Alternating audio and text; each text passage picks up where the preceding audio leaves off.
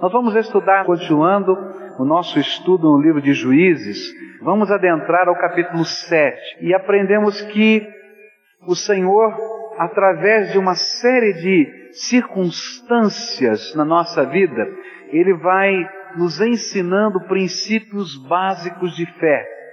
Então eu quero dizer que você e eu somos aprendizes de Deus a caminhar pela fé. E nesse texto do capítulo 7, nós vamos aprender essa jornada da fé. Quais são as razões das lutas e das batalhas? Eu tenho certeza que você, como eu, tem determinadas coisas que viveu ou quem sabe está vivendo que gostaria de dizer: Deus, eu quero pular esse pedaço. Posso pular? E a palavra de Deus é muito clara em dizer o porquê dessas coisas acontecem. E versículos 1 e 2 do capítulo 3 diz assim: Estas são as nações que o Senhor deixou ficar para por meio delas provar a Israel, a todos os que não haviam experimentado nenhuma das guerras de Canaã, tão somente para que as gerações dos filhos de Israel delas aprendessem a guerra, pelo menos os que dantes não tinham aprendido. E aí nós vamos aprendendo que um dos princípios de fé é que Deus permite que existam lutas, para que nesta geração, no meu tempo, eu e você possamos aprender a caminhar pela fé e a enfrentar as batalhas de hoje com as armas do Espírito na nossa vida. Caminhar pela fé é ter certeza que a proteção e a provisão estão nas mãos dele. E aí a gente entra nas batalhas, porque as batalhas acontecem na vida. E nós vamos aprendendo no meio dessas batalhas a conhecer um Deus que é todo poderoso, um Deus que se manifesta na nossa vida, que não está lá longe no céu sem se importar comigo, mas é um Deus que entra na minha história e tem prazer de fazer parte da minha vida. Gideão vai aprender isso e ele continua nesse processo de aprendizado. Capítulo 7, versículos 1 e 2. Vamos ver qual é o próximo princípio que Deus vai usar na vida de Gideão. Diz assim a palavra do Senhor.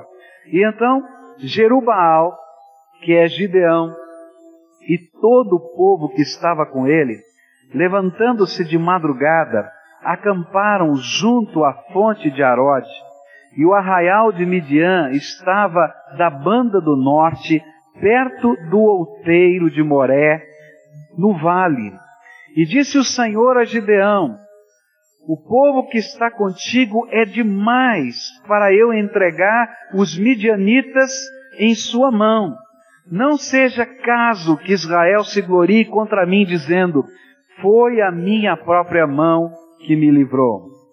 Segundo princípio de fé é que Deus, a cada tempo, testa a nossa fé. Não somente o Senhor permite que venham lutas e batalhas na nossa vida, ainda que Ele esteja no controle de tudo, mas Ele vai testando a nossa fé.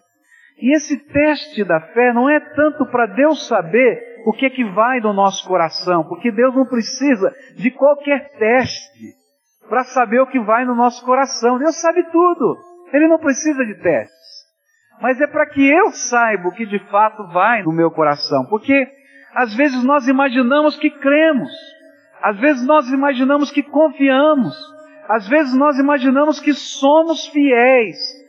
Mas de repente o Senhor vai mostrando algumas áreas da nossa vida em que nós não somos tão fiéis, nós de fato não cremos na intervenção de Deus, e aí as coisas vão acontecendo para nos revelar o que vai dentro de nós. Versículos 1 e 2 do capítulo 7 vai mostrar que Deus vai usar um teste na vida de Gideão, que foi o teste do número. Ele tinha 32 mil homens, aproximadamente, que estavam acompanhando. E de repente ele tinha diante dele um exército de 135 mil homens. Olha, já era um teste tremendo de fé. Enfrentaram um exército de 135 mil homens com cerca de 32 mil homens. Cinco para cada um.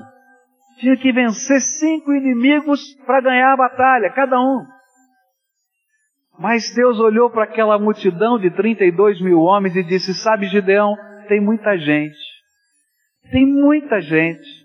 E eu não quero que você ganhe essa guerra com 32 mil homens, porque senão daqui a pouco vocês vão imaginar que vocês são sábios demais, que vocês são capazes demais, que vocês têm uma estratégia militar maravilhosa e vocês não vão entender que eu sou Deus Todo-Poderoso que estou intervindo na sua vida e colocando a minha mão de graça e poder. Por isso, eu gostaria que você tivesse tirando um pedaço desse grupo. Você pode imaginar o que é que aconteceu no coração de Gideão quando Deus falou isso com ele? Gideão é muita gente. Você não precisa de tudo isso. Olha, eu não sei não o que Gideão sentiu, a Bíblia não fala, mas eu imagino eu imagino que o meu coração ia bater forte e dizer: Senhor, tá bom, é tão difícil mobilizar gente. Eu estou pensando como pastor agora, né? É tão difícil mobilizar gente. É tão complicado a gente ter um povo que está afim de trabalhar com a gente. Se eu não vou mandar esse povo embora, não. Porque depois é difícil trazer de volta. Eu, como homem, estaria pensando assim. Se eu estivesse olhando como um general e dizer, Senhor, tá bom, mas é bom garantir. Se o Senhor não quer que a gente vá para a batalha com todo mundo, a gente deixa aqui na retaguarda, porque qualquer situação complicada a gente dá um assobio ou toca a trombeta e eles vêm nos ajudar. Mas o Senhor não queria nada disso. O Senhor queria ensinar Gideão a caminhar pela fé e a entender que as vitórias que vêm pela nossa vida não vêm por causa dos números, vêm por causa da intervenção do Todo-Poderoso na nossa vida. Sabe, não alcançamos as vitórias porque temos uma igreja grande. Não alcançamos as vitórias. Nós alcançamos a vitória porque o Senhor Todo-Poderoso anda conosco. Porque no dia em que Ele não andar conosco, isso tudo não vale nada. Porque quando confiamos em homens ou quando confiamos em números, vamos levar uma trombada a qualquer momento. E não vamos chegar aonde precisamos chegar. E Gideão precisava aprender isso, então Deus vai trabalhando os números. Porque os números representavam um sinônimo de segurança no coração dele. E Deus começou a testá-lo com os números. E disse: Olha, é muito. É interessante que vão embora 22 mil. Deus diz assim: todo mundo que não quiser entrar na batalha, e todo mundo que tiver com medo da guerra, pode mandar para casa. E olha que ele falou assim: olha, gente, Deus me deu uma palavra. Se você está inseguro, se você está preocupado, se você está com medo, não é? Pode ir embora. Eu imagino que quando Gideão ouviu isso, ele estava pensando: não, meu povo é corajoso. O meu povo vai entrar na guerra, não vai embora ninguém, vai ficar todo mundo. E você pode imaginar a debandada de 22 mil, dois terços indo embora. E eu posso imaginar Gideão olhando, aquele grupo e vai ficando pequenininho, vai ficando pequenininho, vai ficando pequenininho, e começa a levantar um aqui, outro ali, outro acolá, e sobra 10 mil. Ele diz, Senhor, só sobrou 10 mil, só tem 10 mil, não tem jeito. Pode imaginar? E aí Deus olha para Gideão e diz assim, Gideão, tem muita gente, tem muita gente, tem gente demais ainda. Eu posso imaginar de Deus dizendo assim: Deus, 10 mil contra 135 é pouco, é muito pouco. Ele diz: Não, para mim é muito. E eu vou fazer uma outra peneirada no teu grupo. E você conhece a história e sobram 300. Você entraria numa guerra dessa com 300? Só porque Deus disse que você vai, vai receber a vitória? Tenta trazer isso para a tua realidade, para o teu contexto algumas coisas que o Espírito Santo de Deus está falando ao teu coração sobre colocar a fé em prática. Algumas coisas que o Espírito Santo está dizendo, eu quero realizar através da tua vida, pode crer em mim. E às vezes a gente fica contando dinheiro para ver se pode. E a gente está olhando para os números. Às vezes a gente fica contando os contatos que a gente tem para ver se a gente consegue. A gente está olhando para os números. E às vezes o que Deus quer nos ensinar é que não são os números, é a graça de Deus na nossa vida.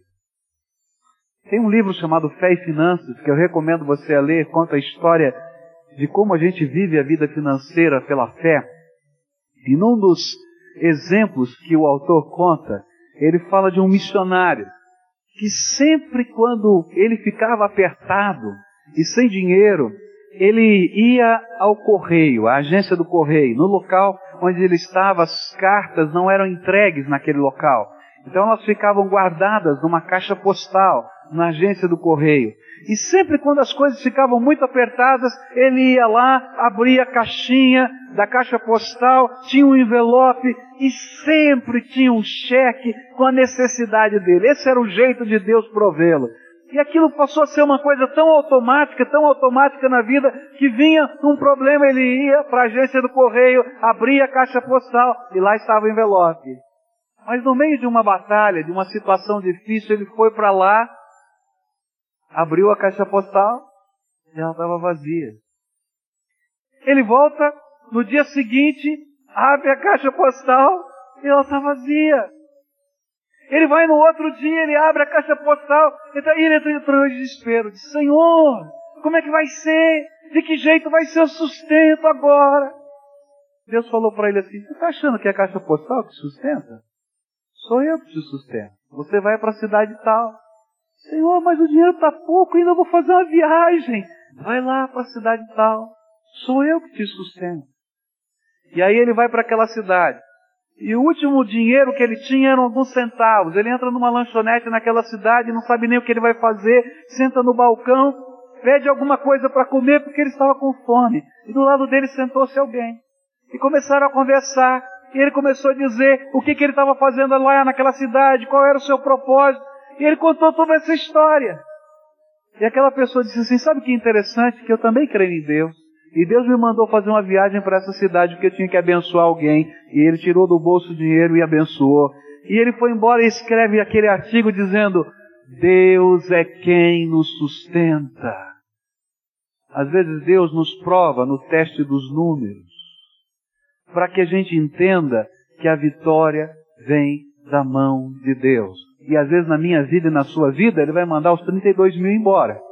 E quem sabe você tenha que ficar sozinho, para que a gente possa crer que não importa se eu estou acompanhado ou sozinho, se Deus está comigo, isso me basta. Se Deus é por nós, vamos repetir juntos? Se Deus é por nós, quem será contra nós? Você crê nisso? E se Deus começar a mexer nos seus números agora? O segundo teste que Gideão viveu, e que foi uma maneira de Deus trabalhar o seu coração, foi o teste do medo. Versículo 3 diz assim: Agora, pois, apregou os ouvidos do povo, dizendo: Quem for medroso e tímido, volte e retire-se do monte de Gileade. E então voltaram do povo vinte e dois mil, e dez mil ficaram. Por quê? Porque medo e fé são adversários. Quem não quer correr o risco pode voltar para casa. Quem não quer correr o risco pode ir embora. Meus irmãos, toda a obra de Deus é feita pela fé.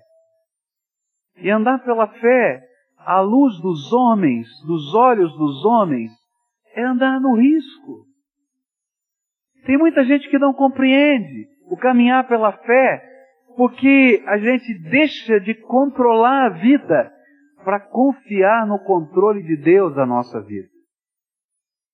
E aí então, as pessoas dizem: Não, não vou entregar a minha vida no controle de Deus, eu tenho medo. Eu tenho medo, me parece mais fácil controlar. Andar pela fé é correr aparente risco, pois nossa confiança só pode estar firmada no Senhor, não tem outro caminho, não tem outro jeito. Se o Senhor não for a nossa segurança, nós não faremos absolutamente nada. Absolutamente nada, meus irmãos. Quando Deus colocar um desafio de fé para você, Saiba, se esse desafio vem do Senhor, o que você precisa é do Senhor, mais nada. Agora, é fácil falar isso. É muito fácil falar isso. Mas como às vezes é difícil colocar isso em prática. Porque a gente vai ter que dar passos de fé. E esses passos são desafios maiores do que a nossa capacidade. E nós vamos ser testados no medo. Eu não encontro na Bíblia um servo de Deus que não tivesse temido diante dos desafios de Deus. E eu quero dizer para vocês que às vezes eu tremo de medo quando Deus me fala alguma coisa. Quando Deus coloca um desafio grande, eu olho para aquilo e digo: Senhor, como é que vai ser? Cada vez que eu entro nesse tempo, eu fico pensando tudo que falta para fazer, eu tremo. E digo: Senhor, como é que vai ser? E eu começo a fazer conta aqui na minha cabeça, porque os números fazem parte da minha vida. E eu começo a dizer: Senhor, como é que a gente vai colocar essas janelas? Senhor, como é que a gente vai fazer o acabamento? Senhor, como é que vai fazer isso ou aquilo? Mas eu quero dizer que se nós estamos aqui hoje, é porque nas outras fases, milagres e milagres e milagres e milagres aconteceram. O que a gente tem que aprender é dar passos de fé sem medo, porque o medo é inimigo da nossa fé e ele nos faz parar no meio da jornada. E foi por isso que Deus mandou: olha, manda embora os 22 mil. Porque se esses 22 mil estivessem no meio daquela batalha, e se tivessem recebido as ordens que Gideão recebeu, alguns deles teriam ido embora ou atrapalhariam ao grupo todo de crer que Deus podia intervir. Você lembra da história dos espiões que foram mandados para a terra? E quando eles voltaram, eles trouxeram aqueles cachos de uva maravilhosos, começaram a falar da beleza da terra, da produtividade da terra, mas eles começaram a chorar, pegando seus, as suas crianças, os seus filhos no colo, dizendo assim: Olha, trouxemos os nossos filhinhos para morrer aqui, porque eles têm gigantes lá, eles têm muralhas imensas, eles têm cidades fortificadas, e nós não podemos entrar nessa guerra, nós não vamos conseguir. O medo que estava no coração daquela geração impediu-os de ver, de verem os milagres de Deus. E eu quero dizer para os irmãos que às vezes os medos que estão na minha vida e na sua vida estão nos impedindo de ver os milagres de Deus. Porque Deus, quando permite que um obstáculo venha, Ele mostra o medo que está em nós. E se nós paramos diante do medo, o que acontece é que de fato não estamos caminhando pela fé. O terceiro teste que Gideão viveu foi o teste da obediência. Olha só o versículo 4. E disse mais o Senhor a Gideão: Ainda são muitos, dez mil, ainda são muitos. Faze-os descer as águas, e ali os provarei. E será que aquele que eu te disser, este irá contigo? Esse irá contigo. Porém, todo aquele de que eu te disser, este não irá contigo, esse não irá. E agora era o momento de Gideão ser testado. Estou disposto a fazer só a vontade de Deus? Só a vontade de Deus? E aí eles vão para essa fonte de Aróide, é uma caverna onde tem a água ali saindo e tem um ribeiro que vem ali à frente. Eles assim, aqueles que, que se jogarem no chão e enfiarem o rosto dentro da água, estão desclassificados. Aqueles que pegarem a água na palma da mão, levarem até a boca para beber, esses estão classificados para a batalha. Eu fico imaginando Gideão olhando. Você pode imaginar? E aí chega um e se joga com a boca no chão, assim, com a boca na água, né, para beber. E ele diz, ai, outro que se jogou, ai. Daí vem mais um, e vem mais outro, e vem mais outro. Você pode imaginar? 9.700. Sobraram 300. E agora ele tinha que passar pelo teste da obediência dispenso 9.700 e fico com 300? Ou faço de conta que eu não entendi a vontade de Deus? Você pode imaginar a pressão política dos outros líderes? Gideão, você já mandou 22 mil embora. Você vai mandar 9.700? Você pode imaginar a pressão emocional? Será que eu estou ouvindo a voz de Deus certinho mesmo? Senhor, ouvi direito, porque uma decisão tão séria significava morte ou vida. Ir para uma batalha com 300 homens contra 135 mil significa morrer, é uma ação suicida. Deus está falando comigo. E a coisa interessante é que todos nós, na jornada da fé, passaremos pelo teste da obediência. Porque andar pela fé não é somente crer nos impossíveis de Deus, mas é se comprometer com esse Deus dos impossíveis, do jeito dele, da maneira dele, no processo dele, na hora dele.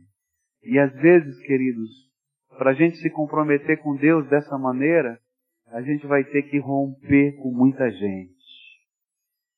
E às vezes, para a gente se comprometer com Deus dessa maneira, a gente vai ser chamado de louco nessa terra. Às vezes, para a gente se comprometer com Deus dessa maneira, a gente vai ser um ET no meio da terra, um excêntrico, um maluco. Porque todo mundo vai olhar e vai dizer, Gideão, você é o general mais maluco que eu já vi. Vai entrar numa guerra contra 135 mil homens. Você manda embora todo o seu exército para casa e fica com 300. Tem alguma coisa errada. Você não é general. E sabe, às vezes no meio da jornada, nós somos testados pelas palavras que chegam para nós. E as pessoas vão dizer assim: escuta, que negócio é esse? Está querendo servir a Deus dessa maneira? É louco. Ninguém vive assim hoje. Ninguém age desse jeito agora. Pode ser que lá no passado alguém vivesse desse jeito, mas viver com valores, com princípios, com compromisso com Deus, com ética na profissão, com uma moral ilibada, com uma vida sexual que segue parâmetros da palavra de Deus, com uma família que tem modelos que são da graça. Ninguém faz isso. É verdade. Só aqueles que caminham pela fé vivem assim. Mas aqueles que caminham pela fé podem contar com a intervenção do Deus vivo na sua história e na sua vida todo o tempo. E quando nós não passamos pelo teste da obediência, não adianta querer entrar na batalha. É interessante lembrar da história do povo de Deus entrando na terra prometida. Aqueles espias voltam e por causa do medo eles choram e rejeitam a vontade de Deus. E Deus então toma uma decisão e diz assim: Olha, vocês agora vão caminhar por essa terra 40 anos. E essa geração não vai entrar na terra prometida. Não adianta, só a próxima geração. Porque vocês não creem em mim. E aí é interessante que o povo diz assim: agora nós estamos prontos para ir. Agora nós vamos. E aí Moisés diz assim: olha, não vão, porque Deus já disse que vocês vão caminhar 40 anos. Não, nós vamos. Agora nós temos coragem. Não vão, porque Deus não vai com você. E aí eles vão sozinhos. E eles são derrotados. E eles voltam para caminhar 40 anos por aquela terra. O teste da obediência é onde Deus nos ensina que caminhar pela fé é estar comprometido com o Deus da minha fé. Há muitas pessoas que creem em Deus. Há muitas pessoas que creem nos milagres de Deus. Há muitas pessoas que creem no sobrenatural de Deus. Há muitas pessoas que são capazes de acreditar que Deus pode fazer qualquer coisa. Qualquer coisa. Absolutamente qualquer coisa. Nem sempre são estas as pessoas que estão dispostas a obedecer Deus em todo tempo e em toda circunstância. E às vezes não entendem porque Deus não os abençoa, ou porque Deus permite que outros conflitos venham, justamente para você aprender a principal lição que a gente precisa caminhar do jeito de Deus, da maneira de Deus, no poder de Deus. em obediência ao Deus vivo. E quando a gente faz isso, querido, Deus intervém sobre a nossa vida. Deus põe a sua mão de poder e coisas tremendas começam a acontecer dia a dia, dia a dia entre nós.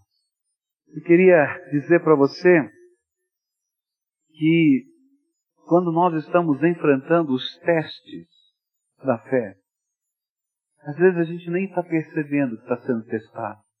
Simplesmente as coisas estão acontecendo. Deus mexe nos nossos números para que a nossa segurança esteja nele. E Deus mexe com os nossos medos naquelas áreas em que a gente não se sente tão forte, tão capaz, para que a gente possa saber que não é a nossa força, a nossa capacidade, mas é o Senhor. Mas Deus vai colocar parâmetros que nos confundem às vezes, parâmetros que parecem estranhos à lógica humana, para que a sabedoria dos homens seja confundida na grandeza de Deus e para que Deus receba toda a honra, toda a glória e todo o louvor. É assim que Deus trabalha nas nossas vidas. Eu estava em Singapura e um dos colegas que estavam estudando comigo lá era da Indonésia. E nós tínhamos que compartilhar sonhos. E nós escrevíamos no papel os nossos sonhos e orávamos por eles. E depois nós tínhamos que pegar um companheiro e ouvir os sonhos daquele companheiro e orar por aqueles sonhos e compartilhar os nossos sonhos com ele para que eles orassem por nós. E nós começamos a colocar no papel alguns sonhos com relação à evangelização, a ganhar pessoas para Jesus e assim por diante. Eu tinha colocado uma série de sonhos e naquela hora de compartilhar eu falei dos meus medos, eu falei das minhas incompetências, eu sabia que aquele alvo era um alvo tão grande, mas que me parecia tão longe da minha capacidade e que eu precisava da intercessão dele. E aí aquele meu colega começou a falar da sua experiência, porque Deus fala conosco de maneiras diferentes. Ele falou assim que ele estava vivendo um dos melhores tempos da sua vida em termos de evangelização. Eu não sei se você sabe, mas a Indonésia é um dos lugares onde existe tremenda perseguição religiosa. A Indonésia é um lugar onde ser cristão não é fácil, é um país muçulmano, onde tem um grupo grande de cristãos, mas eles são tremendamente perseguidos. E essa perseguição é de violência. Eles entram nas casas, eles roubam, destroem, põem fogo nas igrejas, assim acontece. E aquele homem começou a me contar o que Deus estava fazendo naquele povo, na terra dele, e que era resposta às orações para que o Evangelho entrasse naquele lugar. Ele me disse: Olha, Pascoal, nesses últimos meses eu batizei 500 pessoas. Eu olhei para ele e disse assim: Você batizou 500 pessoas nesses últimos meses. Como é que pode um negócio desse? E a tentação que a gente tem humana é dizer: Qual foi a tua estratégia? Qual é a arma? Qual é o método? Sabe, nós estávamos sofrendo uma grande perseguição. Algumas pessoas da nossa cidade queriam nos destruir. E um dia marcaram para irem junto com uma turba invadir a igreja num dia de culto, numa quarta-feira, onde a igreja estaria reunida para orar, e ali então machucar-nos, espancar-nos e colocar fogo na igreja. Naquela quarta-feira eu tinha ido a um lugar no interior, mais no interior, longe da cidade, visitar uma família numa chácara, numa fazenda, alguma coisa assim, um sítio.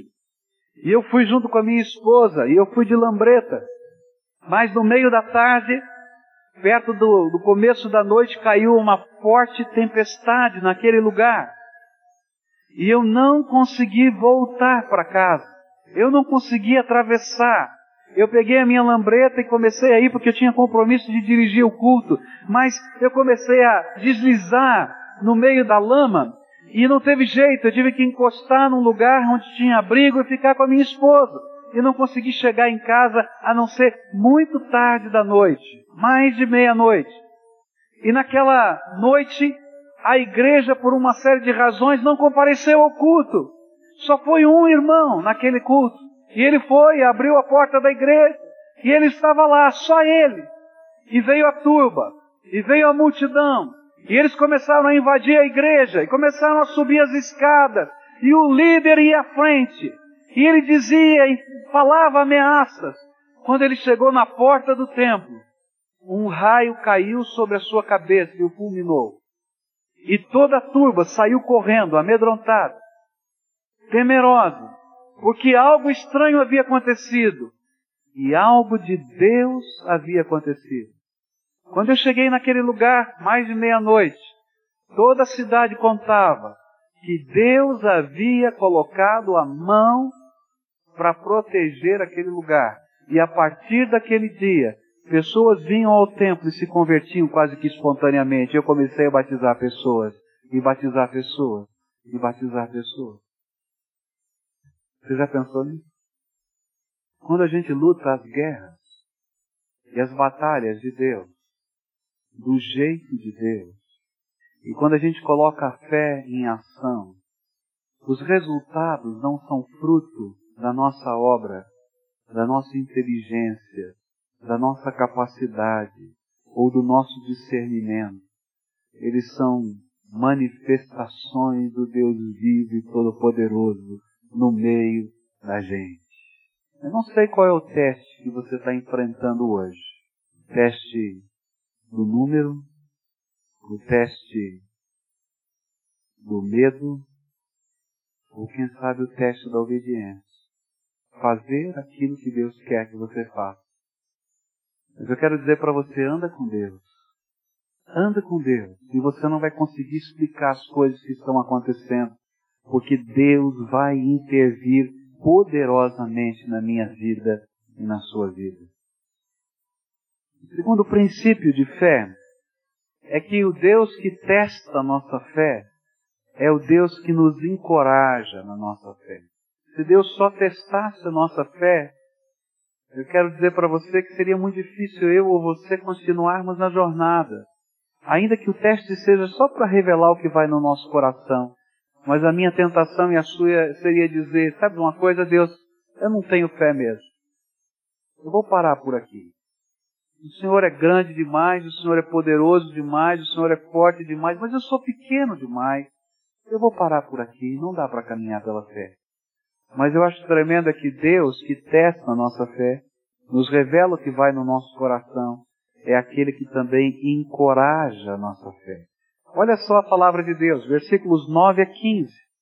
Naquela mesma noite, disse o Senhor a Gideão: Levanta-te e desce contra o arraial, porque eu o entreguei na tua mão. Naquela noite ele estava com 300 homens, todo mundo tinha ido embora, e Deus disse: Pode ir para a guerra agora. Está na hora de entrar na batalha. Aí o verso 10 diz assim: Mas se tens medo de descer, vai com teu moço, purá, ao arraial, e ouvirás o que dizem e serão fortalecidas as tuas mãos para desceres contra o arraial. E então desceu ele com o seu moço por ar, até o posto avançado